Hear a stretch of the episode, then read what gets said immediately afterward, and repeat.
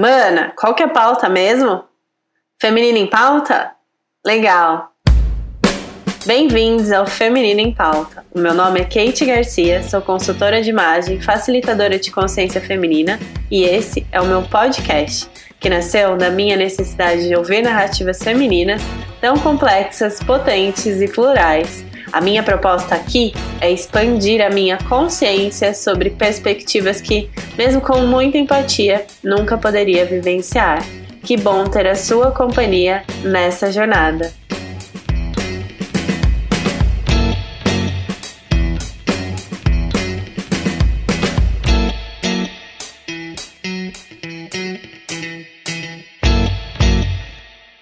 O amor precisa estar presente na vida de todas as mulheres negras, em todas as nossas casas.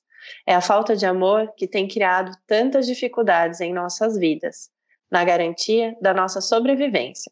Quando nos amamos, desejamos viver plenamente, mas quando as pessoas falam sobre a vida das mulheres negras, raramente se preocupam em garantir mudanças na sociedade que nos permitam viver plenamente geralmente enfatizam nossa capacidade de sobreviver, apesar das circunstâncias difíceis, ou como poderemos sobreviver no futuro. Quando nos amamos, sabemos que é preciso ir além da sobrevivência. É preciso criar condições para viver plenamente. E para viver plenamente, as mulheres negras não podem mais negar a sua necessidade de conhecer o amor.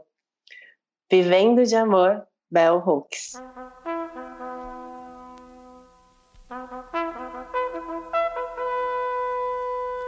Negro é lindo,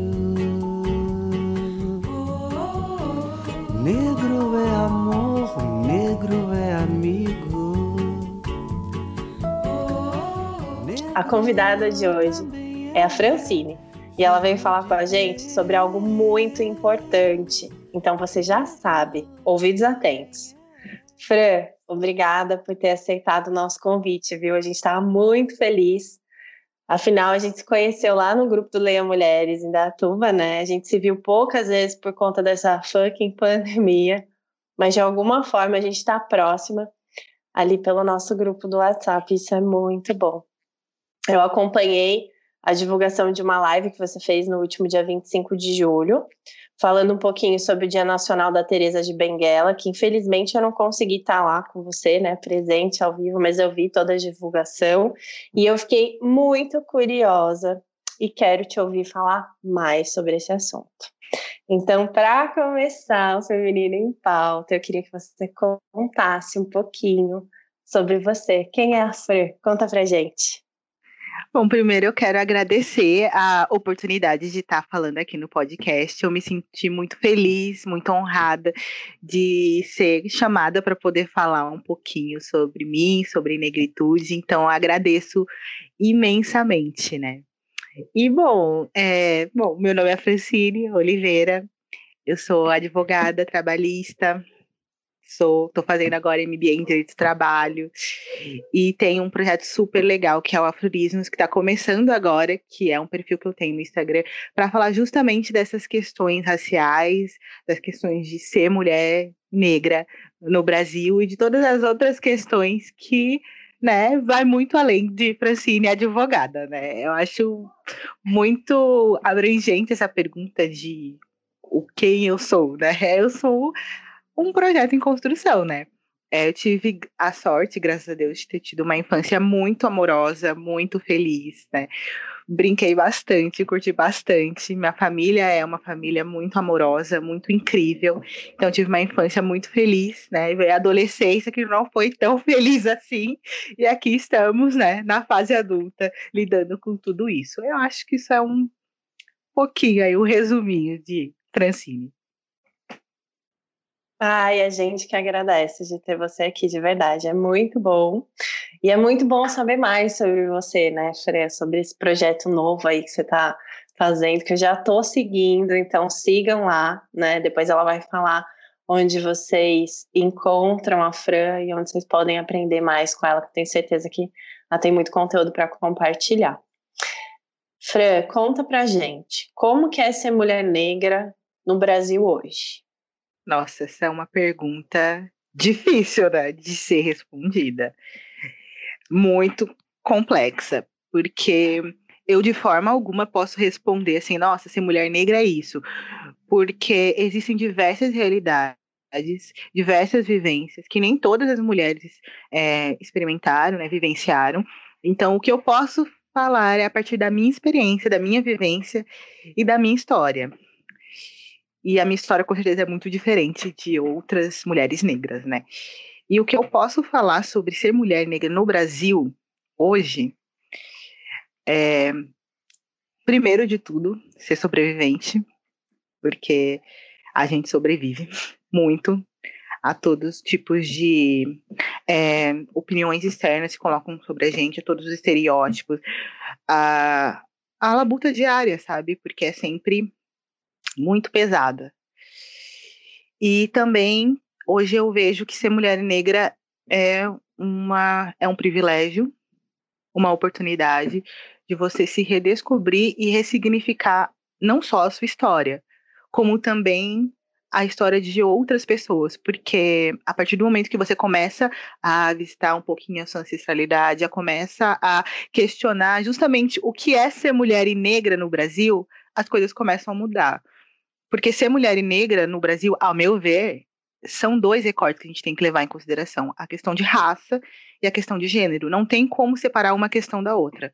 Porque ser mulher já é eu não diria que é difícil, mas você tem que lidar com várias adversidades, né? E coisas comuns a todas as mulheres. É a tripla jornada, é você trabalhar, cuidar de casa, cuidar de filho, de tudo, é você ir para o mercado de trabalho e você ver uma pessoa, um homem, que faz a mesma função que você, ganhar muito mais, porque ele é homem, é você lidar com machismo todo dia, você lidar com assédio, é você lidar com todas as questões que engloba ser mulher e, com, e as escolhas também, né? De corpo, do, do que, que eu posso, do que eu não posso fazer, se eu quero ou não fazer. Isso é uma pressão da sociedade para que eu faça. É, é, toda uma reflexão em torno do que, que é ser mulher, né? Eu acho muito interessante uma fala da Simone de Beauvoir, que eu ainda não li ela, mas eu concordo quando ela fala que, que você se torna mulher. E eu, eu acredito isso, né? Porque a sociedade tem todo um roteirinho do que é ser mulher. E aí, depois que você sai dessa reflexão longa aí, que daria para fazer vários, e tem vários livros sobre isso, você entra no negra. O que, que é ser negra no Brasil? Além de ser mulher. É como se você somasse, né, esses dois fatores. Como que você lida com a questão racial? Como você lida com o assédio? Que na mulher negra, infelizmente, ele é natural, ele é normal né? É normal você ser assediada. É normal. O seu corpo não é seu. Seu corpo nunca foi seu. Isso não é de hoje, né? Isso é um reflexo da questão da escravidão. Seu corpo nunca foi seu. Né? O seu filho nunca, nunca era seu, né? Era sempre do senhor de escravo. Então você junta todos esses, todos esses fatores. E, é um, e aí você tem ali, entre aspas, né, um resultado. O que, que é você ser uma mulher e sofrer toda essa pressão e você ainda ser negra? Porque se o seu gênero hoje não te impossibilita de fazer nada, mas dificulta muitas vezes você ter acesso a um trabalho digno, uma vida digna, enfim, ser negra dificulta mais ainda. Porque ainda existe todo um estereótipo da mulher negra, que é um estereótipo que é muito difícil de você combater. E principalmente se você começa a frequentar lugares, espaços que, em teoria, são espaços que são frequentados majoritariamente por pessoas brancas, né? A minha vivência é muito particular e eu me considero muito um ponto fora da curva, muito fora da estatística, porque eu tive acesso à educação privada todo, o ensino médio, fundamental, inclusive a graduação. Então, é, eu, eu reparo isso. Quanto mais eu ia para a graduação do médio, para o fundamental, da faculdade, mais ficava evidente o sentimento de que você não devia estar tá aí. Não é para você estar tá aí. E se você está aí, tem alguma coisa errada. E se você está aí, é porque é, você vai servir alguém, sabe? Você é uma mulher negra, você tem o corpo que a gente considera de mulata de exportação, então é para isso que você serve. Então, ser mulher negra no Brasil é uma dor e uma delícia. As duas coisas ao mesmo tempo. E eu acredito que tomar consciência dessas duas questões é um passo muito importante para você se libertar enquanto pessoa, aprender a falar não, E a partir do momento que você fala não, eu me defino por aquilo que eu considero, por quem eu sou, e eu estou em busca de quem eu sou, as coisas começam a mudar. Porque a mulher negra, ela realmente está abaixo ali da pirâmide, ela sustenta tudo. Quando ela se move, literalmente tudo se move. Então, eu não sei se eu consegui responder a pergunta, porque eu filosofei muito na pergunta, mas eu acho que deu para entender que ser mulher negra é isso, e para mim também é muito sinônimo de força. Muito sinônimo de força. Uma força saudável, né? Não aquela força de que muita gente fala do da resiliência, que você sempre tem que estar tá bem, não, não, não, é uma força saudável, de que a gente consegue, que a gente vai vencer todos esses estereótipos e ter uma vida plena. Você respondeu. Eu acho que eu filosofei. Não, filosofou linda. E a sua fala do dizer não, ela é muito potente, né, Fran? Então já fica aqui o meu obrigado por todas nós que estamos te ouvindo, de verdade. É, como tá recente, né, a live que você fez é, no mês passado, eu queria que você falasse um pouquinho para a gente sobre a importância e o significado desse Dia Nacional da Teresa de Benguela, né? Que muita gente não a conhece. Se puder, então, compartilhar com a gente, vai ser muito importante. Você acredita que eu também não conhecia a Teresa? Até esse ano, até literalmente o dia da Teresa, eu não conhecia, gente. Talvez o pessoal ache que, nossa, eu sei tudo. Não, eu não sei, eu não conhecia. Na verdade, eu estava sabendo do Dia Internacional da Mulher Negra e Caribenha. E aí depois uhum. que também era o dia da Teresa de Benguela. E aí que eu fui descobrir, é, e eu fui atrás de quem é Teresa de Benguela. E eu descobri através de um texto muito legal do publicado pela imprensa preta. Eu adoro imprensa preta porque eles têm um trabalho muito incrível de resgate de várias personalidades femininas na história. A Noemi Thomas, que ela escreve sobre várias personalidades femininas da história. Então, é assim maravilhoso você saber que a sua história nunca foi resumida à escravidão. Ela é muito antes disso. E mesmo durante a escravidão, nós tivemos pessoas como a Teresa de Benguela, que depois, né, que eu descobri, que eu fui atrás, que ela foi uma rainha, né? Ela foi responsável por toda uma estrutura política, administrativa do quilombo do Piolho, depois que o marido dela faleceu. E, de, e nesse quilombo ali do, do Piolho, tinha mais de 100 pessoas ali, entre negros e índios, que lutaram pela sua liberdade. E foi um quilombo que resistiu por muitos anos. Então, eu achei super incrível uma mulher, em pleno século XVIII, chefiar um quilombo com mais de 100 pessoas. E além de chefiar toda aquela questão ali e pelo pouco que eu estudei de história, eu acredito que não está errado falar que o Quilombo era um, um lugar autossuficiente, ali eles produziam, ali eles dividiam, tinha todo o trabalho. Além disso, ela ainda resistiu todas as invasões investidas para tentar destruir o Quilombo. Então, eu fiquei assim, gente, olha que massa, né? Olha de onde a gente veio. Olha a potência que é uma mulher preta desde desde a época da escravidão. Eu fiquei assim, que massa. Isso, obviamente, falou, vou estudar mais, vou pesquisar mais, porque com toda certeza deve existir muito mais Tereza do que a gente tem conhecimento. A refavela revela aquela que desce o morro e vem transar. O ambiente efervescente de uma cidade. Resiliência pura, né? Exato. Literalmente, né? Com a mão, com a mão na, na, na arma ali, vamos, vamos lutar pela liberdade. É, eu conheci ela também agora, recente, né? Por causa do dia mesmo.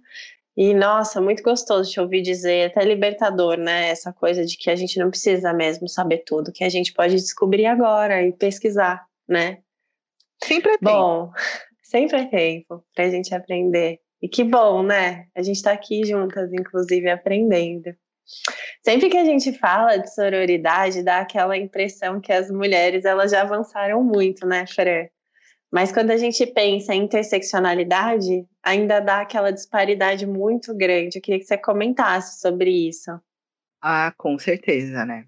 Com certeza. Eu, particularmente, nunca levei muito na fé essa questão da sororidade, porque eu nunca senti essa sororidade. E demorou muito tempo para entender por que, que eu não não levava fé nessa palavra, não dava tanta importância para essa questão da sororidade. E eu fui só entender recentemente que porque nunca vi sororidade acompanhado de raça, que é a mesma coisa que eu falei no começo, de mulher negra. Então, se você só vive a sororidade, muitas vezes a sororidade não chega até a mulher negra. A sororidade só fica ali na área comum da residência, não chega onde estão as mulheres negras, onde elas estão. E elas estão, às vezes, na cozinha, às vezes na limpeza, elas estão, às vezes, na, nas comunidades, às vezes elas estão ali do seu lado, a sua colega de trabalho, e você não tem a mesma empatia que você tem por uma outra colega que é branca. Com ela é diferente. Então, é, eu só comecei a entender essa questão da sororidade e falar: opa, legal, quando eu tive contato com esse conceito de interseccionalidade que inclusive foi um, um, livro que a gente leu lá no Clube do Leia Mulheres, da Carla Acotireira, sempre confundo sobre o nome dela, em que ela fala justamente isso, a gente tem que levar em consideração a questão da raça. Hoje, em qualquer ambiente que eu transito, em qualquer linha de pensamento, qualquer livro que eu leio, tudo, eu sempre penso, onde está a questão da raça?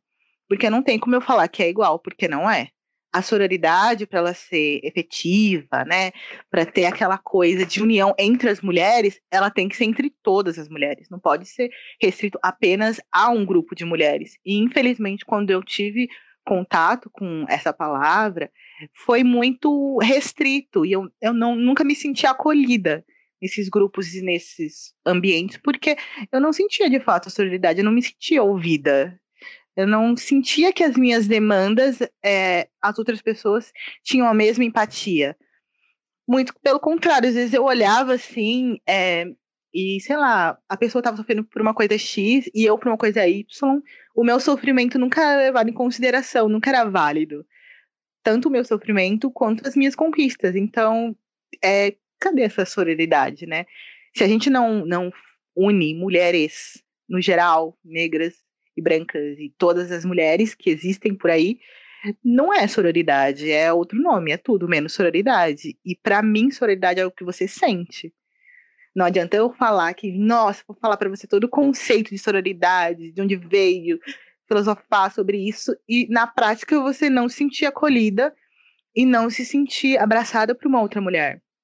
E isso, para mim, que é o fundamental, é o essencial. A gente vê muito é, a rivalidade feminina, muito mulher sempre é jogada uma contra a outra, muitos estereótipos colocados sobre a mulher, e a gente esquece de que dentro de tudo isso ainda existe a questão da raça. Eu preciso chegar até a minha mana preta, eu preciso ouvir a minha mana preta, eu quero ouvir minha mana preta. Eu preciso ir onde ela tá, para ouvir o que ela tem a dizer e para chamar ela para junto de mim, sabe? Isso para mim seria sororidade, uma irmandade real, de fato. Não uma irmandade que você vai usar para conseguir like no Instagram, subir uma hashtag, ganhar publicidade. Nossa, minha empresa é bacana, minha empresa ela é uma empresa que apoia a sororidade. E na prática você não vê isso, você vê políticas que é, colocam mulheres como rivais, políticas que colocam, é, segregam ainda mais né, a questão da raça, tipo, você é mulher preta, você está nesse lugar, você é mulher branca, você está nesse lugar, você é mulher branca, tem que odiar a mulher preta porque mulher preta tem bunda, você é mulher preta tem que odiar a mulher branca porque a mulher branca ela é branca, porque ela tem cabelo liso, e por aí vai. Então, eu acho que a gente tem que tomar muito cuidado com a questão da sororidade e deixar um pouquinho de lado essa palavra e viver, de fato, essa irmandade entre as mulheres, porque é na prática que isso acontece. E carece, carece de gente sentir a sororidade, sentir real mesmo. Então, acho que é realmente tem uma grande disparidade aí, né? E depende da gente de diminuir isso. Irmandade entre todas as mulheres. Fiquei arrepiada. Nossa, muito bom. É, antes da gente gravar aqui o podcast, né, Fres? Você comentou né, nas nossas conversas pelo WhatsApp que você tem buscado se conectar com essa ancestralidade, né? E como que está acontecendo isso? Você pode compartilhar essa jornada com a gente, que eu fiquei curiosa. Então, está sendo uma coisa muito indescritível, vários mix de emoção aí, porque não tem como você descrever assim que é, por exemplo, né, descobrir quem foi Teresa Banguela e você falar, caramba, deve ter mais por aí de você começar a ressignificar a sua história. E eu sempre falo, nossa, eu comecei a pesquisar isso super tarde, né? Com 25, eu tenho 26. Nossa, só um ano que eu tô me ligando a essa questão de ancestralidade, de religião, de tudo mais. Mas aí eu paro e penso, não, foi o momento certo, sabe? Porque sempre há tempo. Sempre há tempo. A minha geração, que eu já considero uma geração super é, para frente, né? Bem diferente da geração da minha mãe, da minha, da minha avó, já teve a oportunidade de pegar aquele, aquela transição, né? E eu sempre cito o cabelo, porque eu achava que o cabelo era uma coisa tão assim, ah, mas a gente tá falando de cabelo. E eu escuto relatos de pessoas pretas, assim como eu, que quando a gente fala, cara, o momento que a gente deixou de alisar o cabelo, e ou a gente raspou, fez BC, enfim, foi uma coisa tão assim, é tipo sei lá, não tem nem o que descrever. Foi uma coisa tão libertadora. Revolucionário, né? Foi revolucionário. Foi um processo tão assim que definiu a trajetória e a gente comenta e fala, cara, é, é, realmente. Pode, pode parecer que é estética, mas não é. E a gente fala do cabelo, que foi a primeira coisa que eu fiz sem saber que eu estava buscando essa ancestralidade. Então é, é muito incrível maravilhoso, é uma oportunidade que eu tenho e eu agradeço, porque eu sei que também é um privilégio eu poder ter acesso a, a por exemplo, descobrir quem é Teresa de Benguela, ter acesso a pessoas pretas que também estão na militância e que também têm essa visão de busca de ancestralidade e ter tido uma educação e uma base que nunca foi é, preconceituosa de forma alguma, foi sempre vá em busca, seja curiosa e vá atrás e forme a sua própria verdade. E ancestralidade é isso, é se, se reconectar com tudo isso.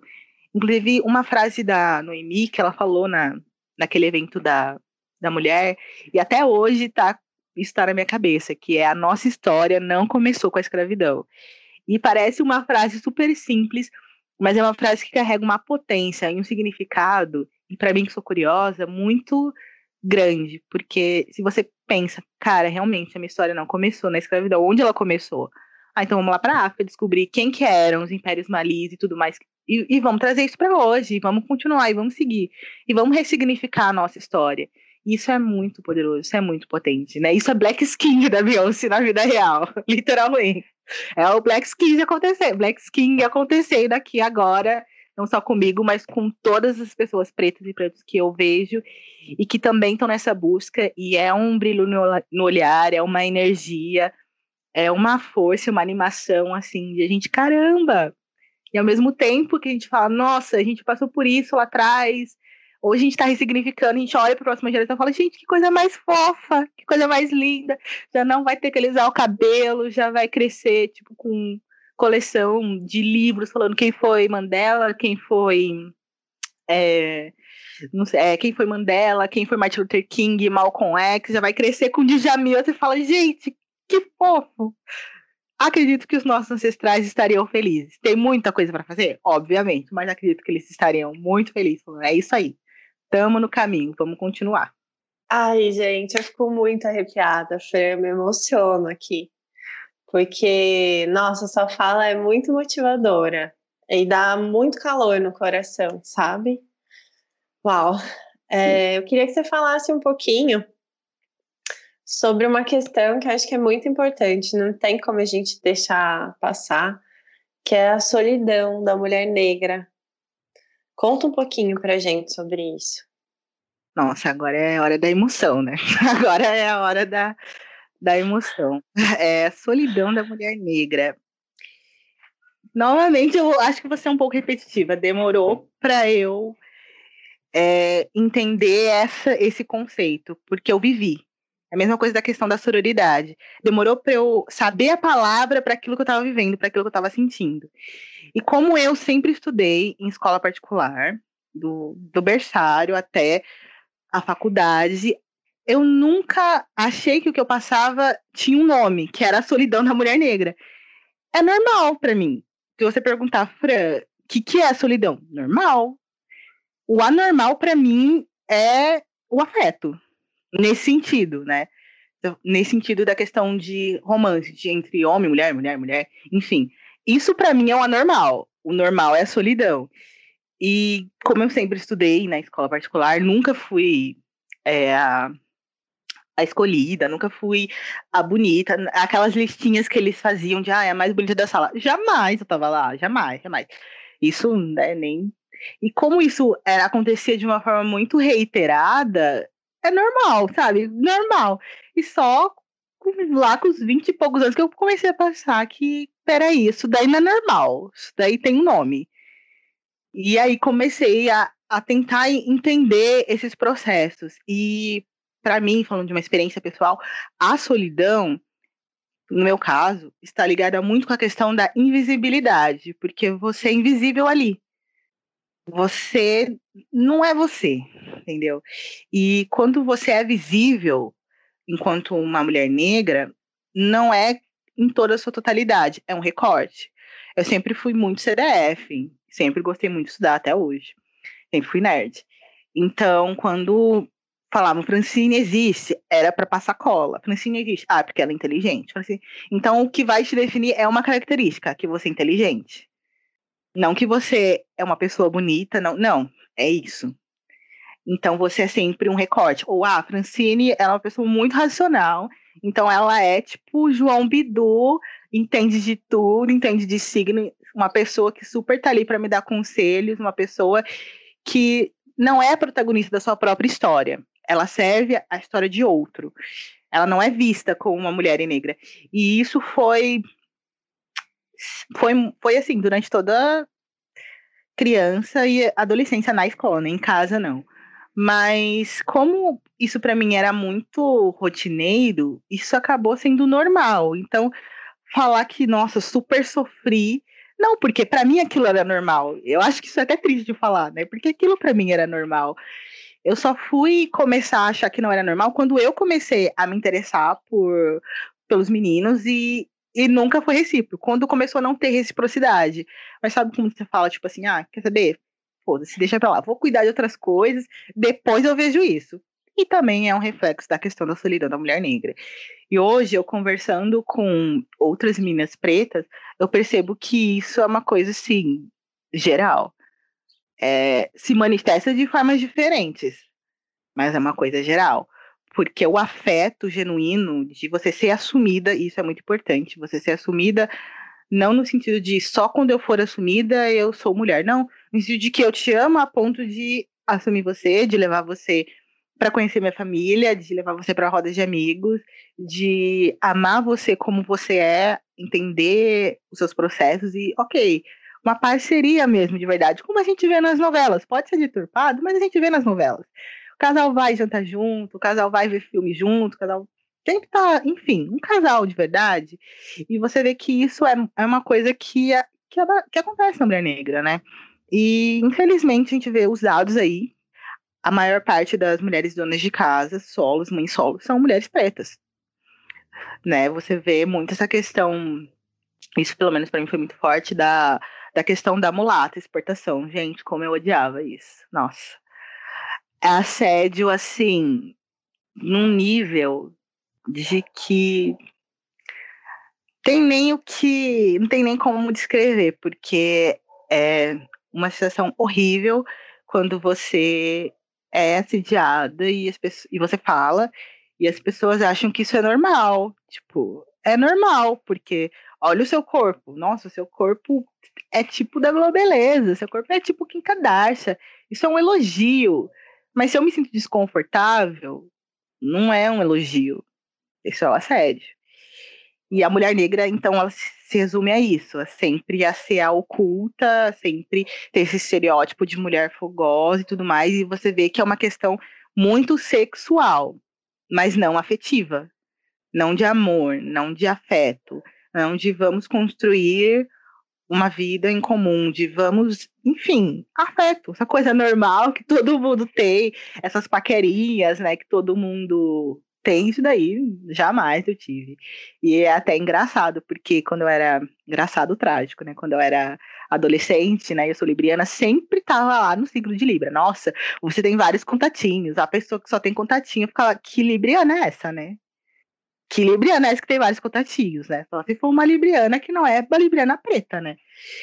Então, assim, é, é muito complexo essa questão da solidão da mulher negra, porque ela se manifesta de maneiras muito diferentes. Às vezes você pode não ter nenhum contatinho como eu, às vezes você pode ter todos os contatinhos, né, sendo uma mulher preta, e ao mesmo tempo você se sentir sozinha, porque talvez esses contatinhos não são contatinhos que vão. Não é, acho que não é nem suprir, eu não, não gosto dessa palavra de suprir, mas que vão somar na sua vida. Que vão de fato trazer para você essa vivência da palavra reciprocidade, que para mim é o máximo. Às vezes você tem mil e uma experiências, mas você continua se sentindo só, continua se sentindo solitária. Porque você é sempre preterida, porque sempre insistem em colocar você num lugar, numa caixinha, no estereótipo, e esse estereótipo tá ali colado com a solidão. Então, é, eu não sei nem como definir a solidão. Novamente, né? É uma coisa que você sente. Você sente tanto que é o que eu falei no começo, assim, você começa a achar que isso é o normal, né? Normal ser só porque é isso que você está vivendo desde que o mundo é mundo. Então, o que fazer em relação a isso? Essa é uma grande questão que eu converso muito com uma mana, que eu já considero uma irmã minha. O que, a gente faz em relação à solidão da mulher negra? Como a gente ressignifica a solidão da mulher negra, né? Porque aí podem falar pra gente, tipo, não, é seu chakra. Que chakra que a gente tem que alinhar para acabar com a questão da solidão da mulher negra? Não, é a força do pensamento. E aí eu penso, tá bom.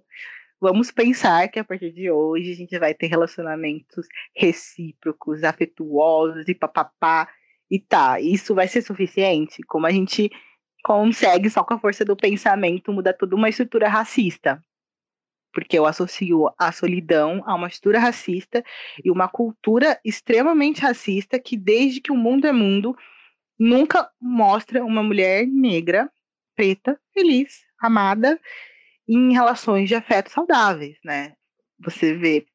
Hoje eu acredito que já mudou um pouco isso, mas pelo menos quando eu era menina e adolescente, a mulher preta tem uma novela que marcou muito, né? Que ela era sempre espancada lá pelo marido, nem lembro, acho que era Senhora do Destino, não sei. Que ela tinha filhos e tudo mais, ela sempre era espancada pelo marido. Então, se ela não era violentada, ela era empregada, ela era, ela era tudo menos uma pessoa detentora de direitos, menos uma pessoa capaz, menos uma pessoa afetuosa, menos uma pessoa com uma família feliz. Uma família feliz não é uma família que não tenha problemas, é uma família que tem afeto, uma família que se ama, vai brigar, vai fazer tudo, mas está ali, junto. Então, isso começou, isso é passado pra gente sempre, sabe? Agora mudou, né? Agora eu posso citar alguns exemplos de que, olha, na mídia tem, por exemplo, o Mr. Brown, que é uma família preta e que tem filhos e tem seus dilemas e tudo mais. A gente pode citar também, não sei, é, Beyoncé, Z, né, que tem os seus problemas, passa e tudo mais. Mas ainda a gente tem um longo caminho para ressignificar essa questão da, da solidão da mulher negra. E não depende de mim, Francine, porque isso é uma coisa também que parece que eles sempre colocam a culpa na gente. A culpa é sua. A culpa é sua porque, Francine, você é tímida. Você tem que ser mais extrovertida, então é sua culpa para uma outra mana, ah, a culpa é sua porque você é muito extrovertida, então você tem que ser mais tímida. A culpa é sua porque você é muito independente. Homem não gosta de mulher independente, você tem que ser mais submissa. Então a culpa é sempre sua por ser mulher e negra. E, é, e sempre vai ser sua porque você não está no relacionamento. Nunca vão parar e fazer uma reflexão de por que, que você não está no relacionamento e que talvez você estar só e você se sentir só não seja uma culpa sua. Tipo de personalidade. Não seja uma questão racial. Eu acho que quando você muda a questão dessa pergunta, né, muda o enfoque da culpa, porque eu também não acredito em culpa, mas muda o enfoque de você tentar entender a solidão da mulher negra, você começa a tocar em pontos que talvez as pessoas, a sociedade em si não estejam preparadas. E principalmente a questão do gosto. Você gosta porque você gosta, você gosta porque você é ensinado a gostar. Por que, que só o preto é feio? Por que, que só mulher preta é feia? Por que, que a mulher preta pode não ser feia, mas ela só serve para sexo, não serve para ser amada? Você começa a questionar aquilo que você gosta, a ressignificar. E eu vejo por aí um caminho da gente mudar esse status de mulher negra, né? Solo, só, sozinha, para mulher negra amada, feliz, plena, como todas mulher desse planeta merece. Os meus olhos coloridos me fazem refletir.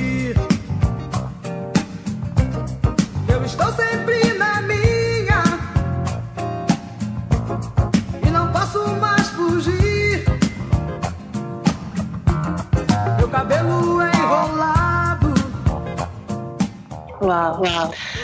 A culpa não é sua, a culpa não é da mulher negra e a gente precisa estar junto, né, de mão dada, a gente precisa falar, a gente precisa ouvir você, a gente precisa falar, não, a gente precisa realmente ouvir e juntos, se a gente estiver junto, se a gente estiver disposto, a gente pode mudar, né, Fran? Eu acredito muito nisso, assim, de verdade, do meu coração.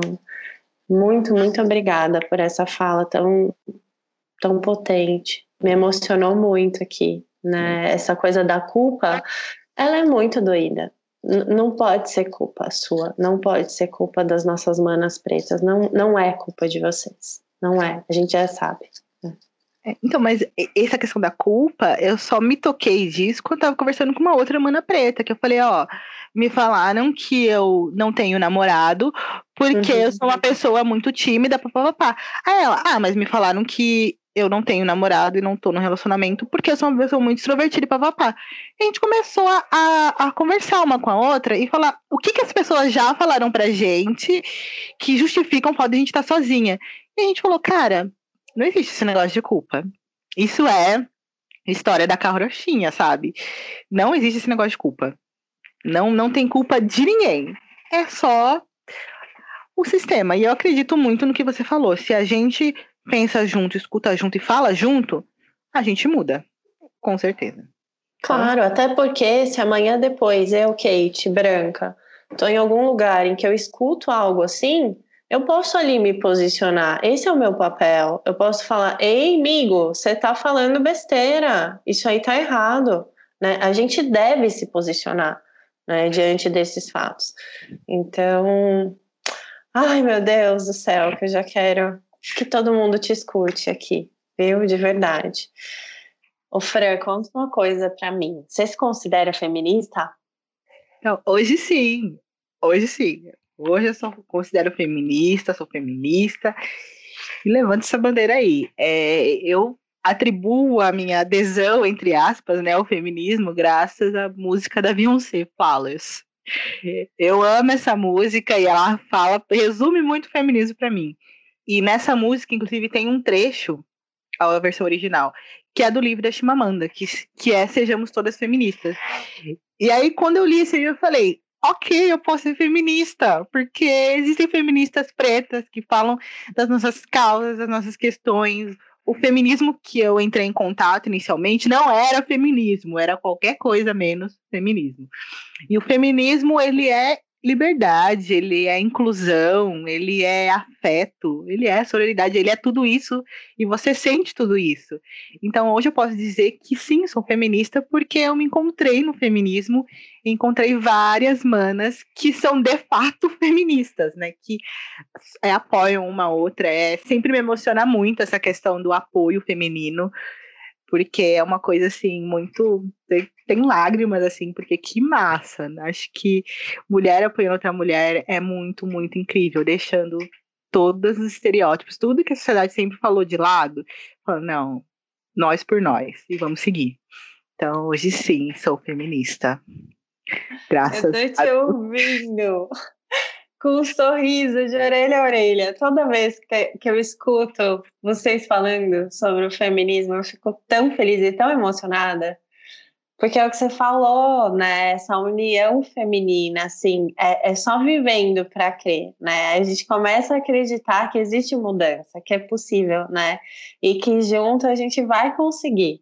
É muito bonita mesmo, me emociona muito. Você vê que não é um mito, sabe? Ah, então, uhum. então não, até parece que você vai encontrar mulheres que vão deixar de lado a rivalidade, que vão realmente apoiar seus projetos, que vão te ajudar e pá. Isso, isso é mentira. Não, gente, isso é real. Isso não é mentira. Existem muitas mas isso é real. Então, é assim, real. É real. Eu... E já fica a dica: se o seu feminismo ele não é esse, que faz você sorrir, que te deixa feliz, tranquila, que te conecta com outras manas, que te coloca para cima, que te, enfim, né, te ensina tanto sobre ter consciência da nossa existência mesmo, você tá no feminismo errado. Exatamente, tá, tá rolando uma coisa errada aí, porque feminismo é isso, assim, e é muito emocionante. Então, eu indico para vocês, procurem feminismo e sintam isso, essa energia, essa potência e essa certeza de que nós por nós. É a música até ah. do Emicida, né? Fala do Emicida, nós por nós. Nós por nós e tamo junto. Ai, Fran, que gostoso. Ó, nesse momento que a gente está vivendo, né, de pandemia, tem uma palavrinha aí que fica pulsando, que é o autocuidado, né? A gente tem lido, eu tenho lido muitas coisas sobre mulheres negras dizendo, isso é muito interessante, ó, escutem bem, que quando uma mulher negra, ela posta, por exemplo, fotos dos seus momentos de autocuidado, curtindo a vida, né? ela é sempre questionada, porque afinal de contas, o lugar da mulher negra é o lugar da luta, né?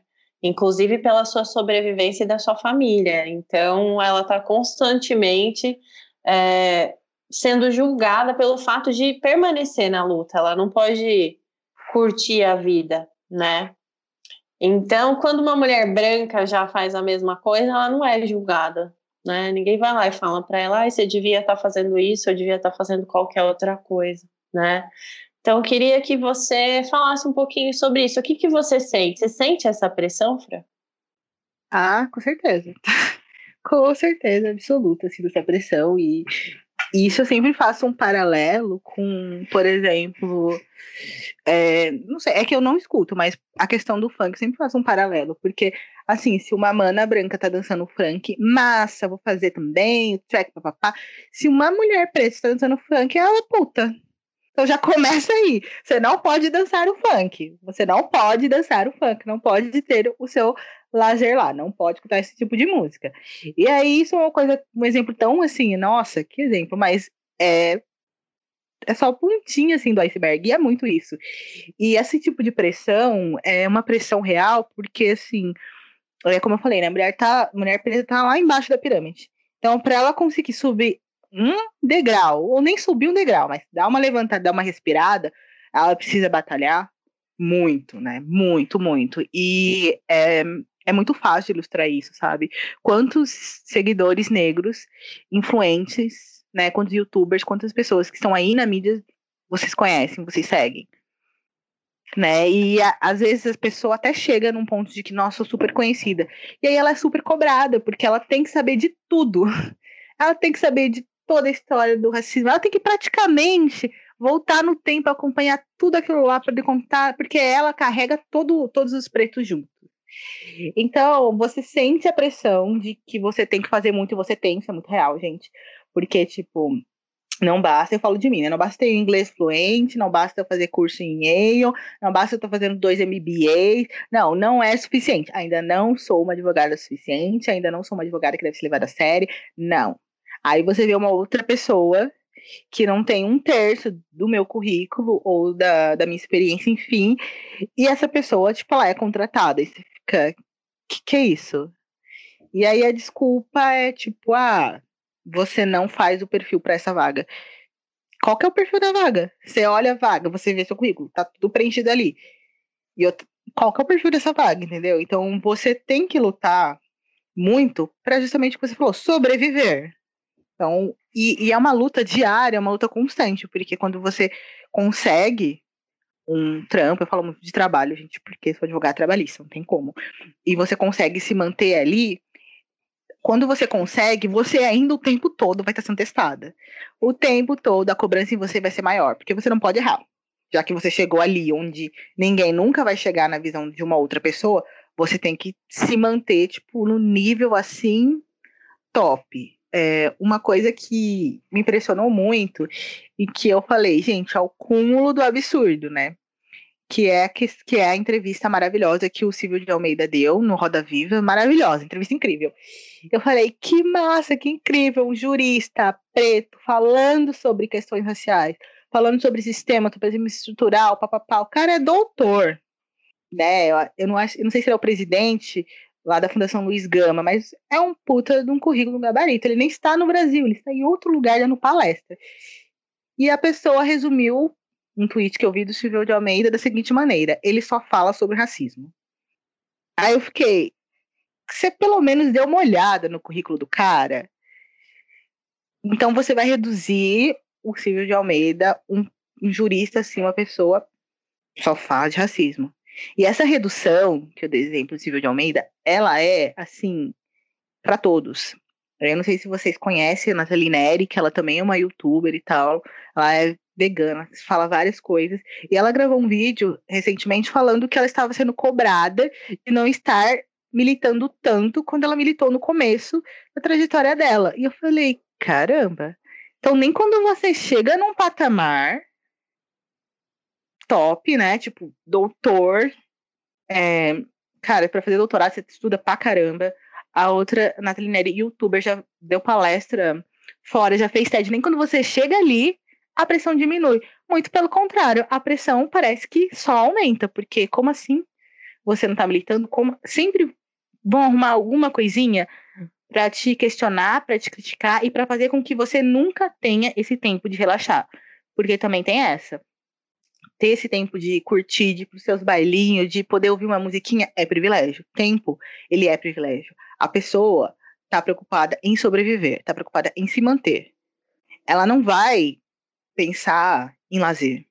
E tem um texto da Bell Hooks, inclusive, que fala muito sobre isso, que é alisando nosso cabelo, que eu uso esse paralelo, que ela fala que a partir do momento que as mulheres pretas são criadas para serem autossuficientes, para se manter, porque em teoria, né, elas vão ser chefes de família e o seu parceiro tá ou não está ali, não vai, vai ou não vai ajudar, mas enfim, ela tem que ser criada para ser uma pessoa forte, para sobreviver diante da adversidade. Então, tudo que não for nesse parâmetro, tudo que não for vou vencer, vou sobreviver, vou ser forte, não é importante. E não tem como eu criticar esse tipo de fala, esse tipo de ideia, porque a pessoa está lutando ali para sobreviver. A gente só pode pensar em lazer quando a gente tem comida dentro de casa, quando a gente não tem que se importar com a nossa conta de luz, quando a gente tem água encanada, quando a gente tem roupa para vestir, quando a gente pode escolher o que a gente vai vestir. Aí, a partir desse momento, você pode falar: opa, legal. Aí eu posso pensar em lazer. E aí, quando você pensa em lazer, você é criticada, porque como assim você não está trabalhando, você não está produzindo? As pessoas veem um recorte, uma foto da menina no bailinho ou da menina se cuidando e fala: Nossa, que vagal, né? Mas não vê que aquela menina que está se cuidando, que fez uma foto, trabalhando 24 horas por dia. Trabalha duas, três, quatro vezes mais do que qualquer outra mana para conseguir postar uma fotinha com uma máscara de skincare no rosto. Né? Você vê uma, uma mana preta usando uma, uma máscara de skincare, sei lá, super cara, nossa, arrogante, metida. Não pode. Então quer dizer que o lugar da mulher negra, da mulher preta, é sempre na batalha, é sempre na labuta. Ela não pode ter esse tempo. Mesmo quando ela tem o privilégio de poder ter esse tempo de autocuidado, de skincare. E isso me lembra muito uma fala do MC da no, Roda Viva, né? Que questionaram ele, nossa, as suas roupas são super caras, né? Não é, o pessoal preto não consegue comprar a sua roupa. E ele falou, meu, eu, minha roupa é super cara, porque eu sou o dono da produção, eu não pago um salário de miséria para as minhas funcionárias. E isso acontece sempre, sabe? Quando ele vai num evento, ele tava falando, no caso, que vem ele com um terno de 15 mil reais, mete o pau nele, porque ele esqueceu suas origens, porque nananã. E ele falou uma coisa muito interessante que eu concordo, que o lugar que eles colocam no negro é sempre de miséria. Ser miserável. Ele sempre tem que ficar ali. Ele não pode é, sair daquele lugar de miséria. E se ele sai, ele não pode mostrar.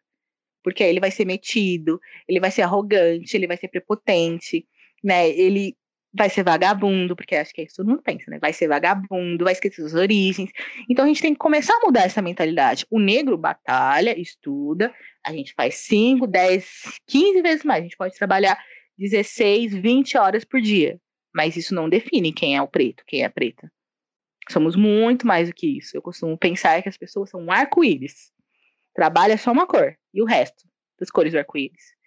Se a gente não começar a enxergar a preta, o preto, como esse arco-íris multifacetado e falar que massa, ele tem tempo para poder se cuidar. A mina precisa estar tá passando uma máscara de skincare. Nossa, também quero. Tipo, eu adoro a Mona Lisa Nunes, que ela tem um perfil de. Ela é médica, ela tem um perfil no Instagram de dermatologia, e ela vive fazendo resenhas de produtos. E ela coloca o preço dos produtos. Eu acho isso muito massa.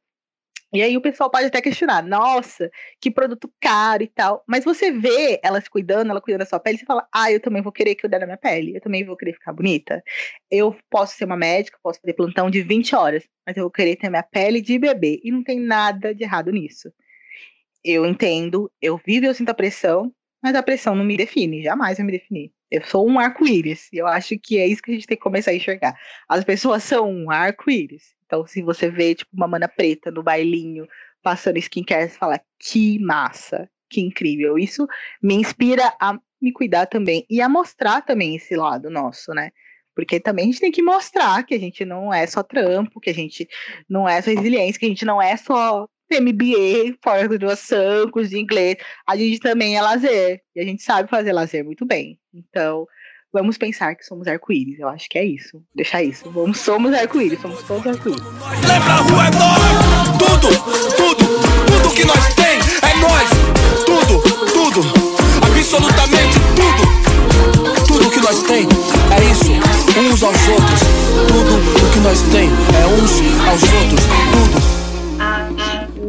até anotei aqui a sua frase. A pressão não me define. Nossa, quero palminhas agora, foi muito lindo, viu, Fran? E sabe, você falando do MC da, da Natália Neri, né? A Nathalie Neri, eu acompanho os dois. E também teve o caso da Djamila, né? Esses dias que ela fez uma publi aí para uma empresa de, se eu não me engano, de. É como se fosse. Não é táxi, mas é como se fosse, né? Enfim, é, teve um monte de crítica que ela estava fazendo publi, como se fosse para Uber, como se fosse para é, enfim, um monte de empresa aí. E você vê que realmente é muito doído, né? Ver que as nossas manas têm que passar por isso. Embora elas trabalhem, né? Elas também são merecedoras, vocês são merecedoras. E sendo tão criticadas por umas, uma, algumas coisas que nós brancas podemos postar o tempo todo e ninguém fala nada, né? Uau! E agora, já que eu falei, né, sobre as manas brancas, né, eu me coloco aqui também eu queria que você desse a sua opinião, né? Como que uma mana branca que está ouvindo a gente e quer usar os seus privilégios para ajudar a construir uma sociedade menos desigual pode contribuir, Fran? Gente, eu escuto muito essa pergunta e eu fico muito feliz de estar escutando muito essa pergunta. Porque Sim. toda pessoa fazer essa pergunta, eu presuponho que ela questionou um pouquinho sobre isso. E só de questionar, falou: caramba, avançamos ali, tipo, anos-luz. Porque Sim o questionamento leva à reflexão, que leva à mudança. Eu penso desse, assim. E o que eu diria, o que eu falaria para uma mana branca é, primeiro de tudo, fazer essa reflexão do ambiente que você vive, onde você se encontra, né, com quem você convive, e aí você começa a observar o seu ciclo social, e aí a partir dessa observação você pensa, nossa, o que, que eu posso fazer para contribuir? Porque assim, não sei, se uma pessoa é empresária, se uma mãe é empresária, e olha pro seu quadro de funcionário e vê todo mundo só branco, cara, eu vou mudar. Por que não chamar uma pessoa preta? Né? Se você tem muita visibilidade, por que não chamar uma pessoa preta para poder falar? Por que não? Porque muita gente criticou muito na época, né, que os Instagrams de, de vários famosos estavam sendo culpados por pessoas pretas. Eu não critico, gente. Eu nunca, nunca tinha ouvido falar de Linda Quebrada. ouvi falar porque eu tava seguindo Tata Werneck. Né? Imagina a abrangência que isso tem, tipo, é, o pessoal critica muito isso, e eu acho que isso é muito importante. Tem lugares que a gente não vai chegar, que a gente não tá lá. Porque a gente é preto. Quem tá lá é branco. Se quem tá lá não traz uma pessoa preta para falar, para mudar um pouquinho, como é que a gente vai chegar nesses lugares? Como é que a gente vai ter alcance? Como é que a gente vai ter voz? A gente vai continuar gritando, gritando, gritando, gritando, e ninguém vai estar tá ouvindo para que as coisas mudem, e não só a questão racial, como a questão do, do machismo também, não basta só os pretos. É óbvio que precisa, mas tem que ser o outro polo também. Tem que ser todos.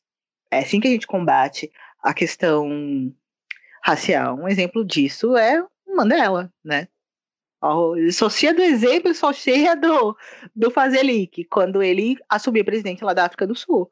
Ele tinha duas opções. Agora eu vou devolver na mesma moeda e vou escorraçar todo mundo que me deixou 27 anos preso, né? No, lá fazendo trabalho escravo. E ele falou: não, Se eu fizer isso, a gente não vai mudar. A gente tem que mudar a roda. A gente tem que mudar o sistema. E para mudar, tem que ser os dois. Os dois têm que entender. O, os brancos têm que entender a questão do seu privilégio, o seu lugar, e a partir daí pensar em maneiras de como a gente diminui a desigualdade, e os pretos têm que começar também a tomar consciência de que são pretos e batalhar seu, pelo seu espaço. Tem que ser os dois em conjuntos. Eu não tenho uma dica, um manual, porque também eu acredito que isso não parte de mim, isso parte das pessoas brancas, né? É as pessoas brancas que têm que trazer a solução. O que, que a gente pode fazer em relação a isso? Se elas são, se elas que estão ocupando os espaços, se elas que são detentoras do meio de produção, se elas que estão no topo, elas têm que propor solução de diminuir a desigualdade. Ah, nossa, vamos fazer um, sei lá, um sarau em tal lugar e trazer pessoas pretas. Vamos fazer, vamos. Elas têm que partir delas, essa questão do projeto. A gente está batalhando pelo nosso todo dia, a gente está combatendo o racismo ali dia a dia. Então, eu vejo muito, muita gente fazendo essa pergunta e mais massa do que fazer essa pergunta, vejo muita gente fazendo muitas ações e muita atitude e trazendo muitos pretos para espaços que eles não ocupavam antes. E isso, pelo menos para mim, causa muito estranhamento, porque são espaços que eu não ocupava, apesar de conviver com muita gente branca, mas ao mesmo tempo eu vejo que é muito importante você ter pessoas pretas ocupando os espaços. E muitas vezes as pessoas brancas que vão te levar a esses espaços. Eu lembro de quando eu fazia faculdade em Sorocaba, foi uma mana branca que me levou para uma roda de conversa de psicologia sobre a saúde mental da população negra. Eu nunca tinha ouvido falar sobre isso. Nunca. E ela fazia psicologia, ela falou, Fran, vamos. E lá só tinha preto. E eu falei, que massa! Que incrível! A gente precisa de união, a gente precisa sentir essa união, essa vivência. Existem pessoas que querem é, se utilizar dessa pauta para aparecer, para ganhar like, hashtag, porque isso dá grana, existem, mas existem muitas pessoas, eu estou observando muitas pessoas que fazem isso porque acreditam que uma sociedade melhor, justa, feliz para todo mundo é uma sociedade em que todos caminham de mão dadas. E com essas pessoas a gente tem que colar. Então, não acho que existe um manual, acho que existe muito de cada um. Tipo, você está abrindo esse espaço para estar tá falando sobre isso. Tipo, Thaís, que falou, não, você e Triste vão ocupar o meio do Leia Mulheres e vocês vão conduzir. A gente, o que, que é isso? Tá colocando a gente? Vai. Pessoas que colocam a gente, sabe? Então, é muito dar a mão. Vamos dar as mãos e vamos ver o que a gente pode fazer. Eu acho que é isso. Vamos ah, dar as mãos e ver o que a gente pode fazer juntos. É, exato, é bem isso. Que gostosa. Vamos juntas nessa, porque não tem feminismo e não tem liberdade se não for uma luta de todas nós, né? Fran, essa pergunta é a pergunta do Feminino em Pauta. Eu amo escutar, porque é muito bom ouvir vocês. Eu queria que você contasse, falasse, né, pra gente que conselho que você daria pra Fran de 10 anos atrás. Nossa, é uma pergunta pergunta bem assim, né? Porque a primeira coisa que eu penso é, e o paradoxo temporal? Eu não posso falar muita coisa para a Fran de 10 anos, senão ela não vai ser a Fran de hoje, eu vou estar tá quebrando o paradoxo do tempo já. É dark isso daqui. Mas é dark, né? Uma coisa assim. Mas o que eu não, não daria um conselho para mim 10 anos atrás, acho que tinha 16 eu me abraçaria, tipo, muito, uns 30 minutos de abraço, assim, quase me sufocando. Eu acho que o máximo que eu falaria seria vai dar tudo certo. E se não fosse quebrar as linhas do tempo, né, e destruir o universo, eu me daria o álbum Limonê da Beyoncé, que foi lançado muitos anos antes. Colocaria assim, sabe, no bolso, ali no caso, escuta esse álbum, escuta esse álbum que vai dar sucesso. Que me ajudou muito, então eu acho que é o que eu faria, com certeza. Vai dar tudo certo, e se puder, escuta Limonê aí, vai curtir. Amei! E esse abraço aí de meia hora, uau! Também gostaria de me dar, viu? Ai, Fer, que pena. A gente tá chegando ao fim. Oh. Uma pena porque eu tô amando muito, viu, ouvir. Tá muito gostoso mesmo. E eu vou aproveitar essa delícia dessa conversa aqui para pedir para você deixar indicações de livro, série, filme para quem tá nos ouvindo e para mim também, que eu tô com o caderninho e a caneta aqui do lado, que eu vou anotar tudo que você falar. Bom, é... vamos lá. Eu, de livros, eu indicaria Na Minha Pele, de Lázaro Ramos. Eu gosto muito Na Minha Pele porque ele é muito parece um podcast, sabe? Uma conversa, parece que tá do lado do Lázaro Ramos, ele tá contando a história, e fala, pô, legal, você lê uma tarde. E eu indico muitos textos, porque textos são curtinhos, às vezes a pessoa não gosta de ler um livro muito grande e tal. Eles são curtinhos, concisos e super informativos. Eu indico o texto Viver de Amor da Bell Hooks. Maravilhoso. Você encontra no portal Gélides. Gente, sigam, conheçam o portal Gélides. Ali tem tudo e mais um pouco. É, alisando o cabelo de Bell Hooks, muito maravilhoso, muito incrível. E só tem quatro páginas. Eu indico também é o texto da Lélia Gonzalez, que é Juventude Brasileira e Desemprego. Maravilhoso. Ó, quatro páginas, ó, tô passando só coisinha que você lê em cinco minutinhos. Eu indico também o livro Feminismo é para Todos, acho que da Márcia de Burling, eu acho, que é um livro super fofinho e explica muito bem o feminismo. No Seu Pescoço, de Chimamanda, que é um livro de contos, e é ali que você percebe nesse livro, pelo menos para mim, o quanto a África ela é diversa. E você fala, caramba, que massa. E O Mito da Beleza de Naomi Wolf, não tem como não indicar esse livro. Todo mundo tinha que ter esse livro. Esse livro tinha que ser passado nas escolas. Acho que tinha que ser colocado assim em postes, trechos desse livro, porque ele é incrível e é uma desconstrução absurda de muitas coisas. E de perfil, assim, no Instagram eu indico Imprensa Preta, que, como eu falei, tem um trabalho muito incrível.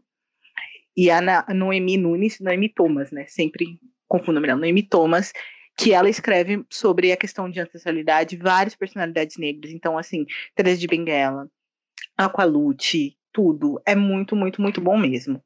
Indico o perfil no Instagram também da Mona Lisa, que ela é médica, e da Mona Dermo Vegan, que ela faz as resenhas mais incríveis e ela tem também um projeto muito bacana de você fazer skincare gastando super pouco e é o que a gente falou, né? Autocuidado é necessário. Indico o perfil do Spartacus, no Instagram e os vídeos dele. Ele é maravilhoso, gente. Ele tem uma. Ele fez uma série de vídeos sobre o Limonet, a análise da Beyoncé, eu ainda não vi, mas ele fez um vídeo maravilhoso sobre a princesa Isabel. Eu até passei para os alunos da minha mãe. Assistam esse vídeo na aula de história. E indico também o perfil da Alexandra, do Alexandrismos. Ela é muito incrível. Ela é muito, muito incrível nele. Se vocês ainda tiverem um tempinho, dá uma olhada no da Nathalie Neri. E principalmente no TED dela, que foi um divisor de águas também na minha vida, A Mulata Que Não Veio, que fala muito da questão da solidão da mulher negra e do nosso corpo sendo objetificado. Eu acho que é só. Ah, não, e também aquela, é que eu acabei de olhar aqui, tô vendo o livro, é, o Escravidão, de Laurentino Gomes. Assim, esse livro, eu tô lendo ele bem pausadamente, porque cada página você abre o boca e fala, meu Deus, é só meu Deus. Assim, quando você lê ali, e é um relato histórico de que os tubarões mudaram a rota por conta dos navios negreiros, né, da quantidade de corpo que era jogado no mar, e que os tubarões eram tipo cachorrinhos, sabe? O navio saía eles já iam atrás, porque certeza que ia ter comida. Você fala, caramba, caramba, caramba, caramba. Então, assim, é um livro necessário, ele é um livro longo, ele é um livro grosso, assim, acho que tem umas 400 e poucas páginas. Mas a forma como o Laurentino escreve, você consegue ler super fácil. Eu gosto de indicar coisa fácil, pessoal. Não vamos indicar já teoria de mestrado, doutorado, vamos indicar coisa fácil e acessível. E esse livro é muito, muito acessível mesmo. E é isso. E procure muito Bel.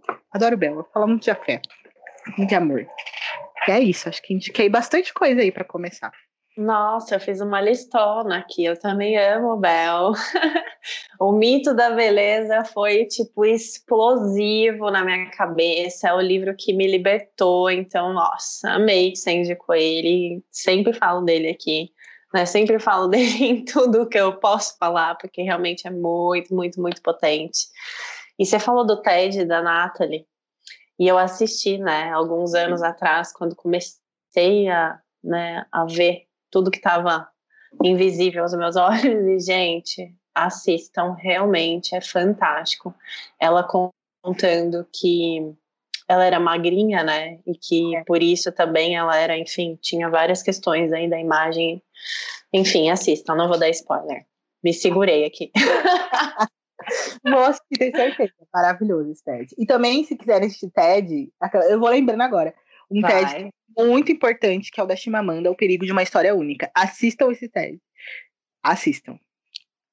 Nossa, pera que eu vou anotar aqui, ó. O, pe o perigo de uma vida única. Uma história única. Uma história única. Assistam esse teste, vocês vão ficar assim. Que isso. É Vai, isso. tô anotando, viu? Vocês acham o quê? Que eu não fico aqui com o meu caderninho?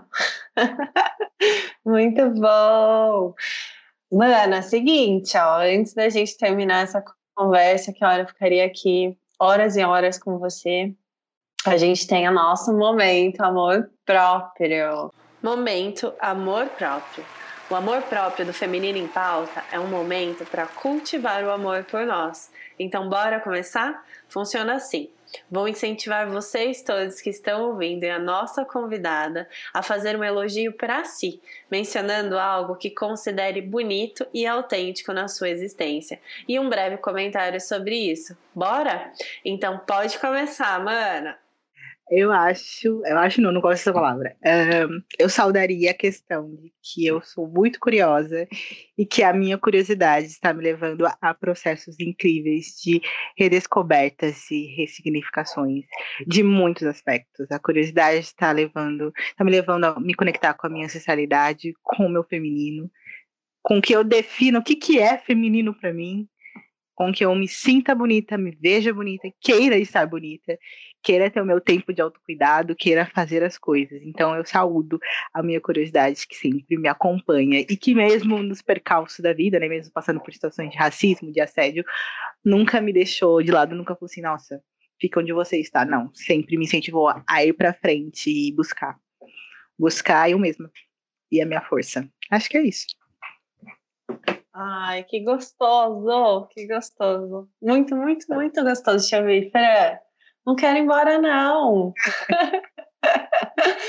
Ai, gente, que delícia. Ó, para fechar, eu quero que você conte onde a gente encontra a Fran. Ai, hum, vocês me encontram perfil, em dois perfis. O perfil, o perfil profissional, que é só dicas de direito, que é Francine Oliveira ADV, e o Afrorismos, Afrorismos, e aí tem um. Não é um travessão? Como aquele hífen que é para baixo? Underline. Isso, underline. Olha, super entendo as coisas. Tem uma... Arroba afrorismos e underline, que eu tô postando várias coisas lá. Tudo que foi relacionado a raça, educação, feminino, vai estar tá tudo no afrorismos. Então, vão lá. Vocês me acham lá. Ai, que gostoso. Muito, muito, muito obrigada pela sua presença. Fiquei muito emocionada, é muito bom conversar com você. E você que está aí ouvindo esse podcast, gostou? Nos vemos em breve, afinal, o feminino está em pauta e a nossa história não acaba aqui, porque a gente tem muito para ouvir e aprender. Você também pode nos acompanhar pelo Instagram, arroba Feminino em Pauta. Comenta lá o que você achou desse episódio. Ah, e se você gostou, compartilha para todos que a gente agradece muito. Um beijo, Fran. Beijo para vocês todos. Beijo pra todo mundo e gratidão, gente, por ter acompanhado a gente até aqui. É, brigadão. Beijo.